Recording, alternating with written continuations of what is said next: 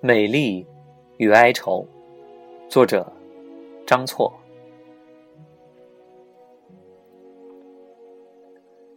我已经了解到，生命中唯一的美丽，就是在不可能与可能的认知里，发掘了某种不可抗拒的可能。譬如，在一个阴霾密布的早晨，驱车到十里外的市镇，静静的饮着咖啡或柠檬茶，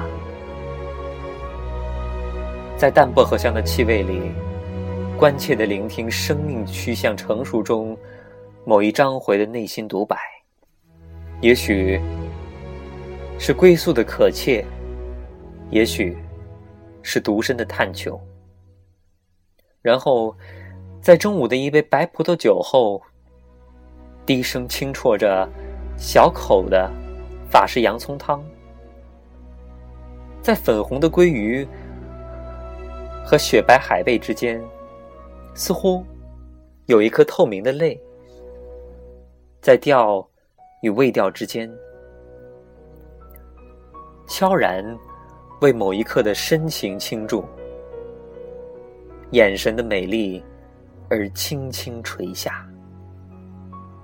而我更明白，在生命中唯一的忧愁，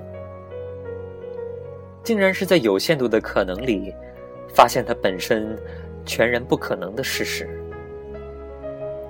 譬如在大雨倾注的下午里，任何姿势的拥抱均是徒然；任何终身的私定均是空言。只有在某一刻柠檬酸涩的寒战里，才会忆起某一个山城的春夜，唇间残酒的余味还在。午夜，梦醒的齿痕还在。至于曾经依偎在右衣领的气息，则似乎已被雨后的晚风缓慢而有恒的散伏，仿佛在生命的无尽的、永远的旋转中。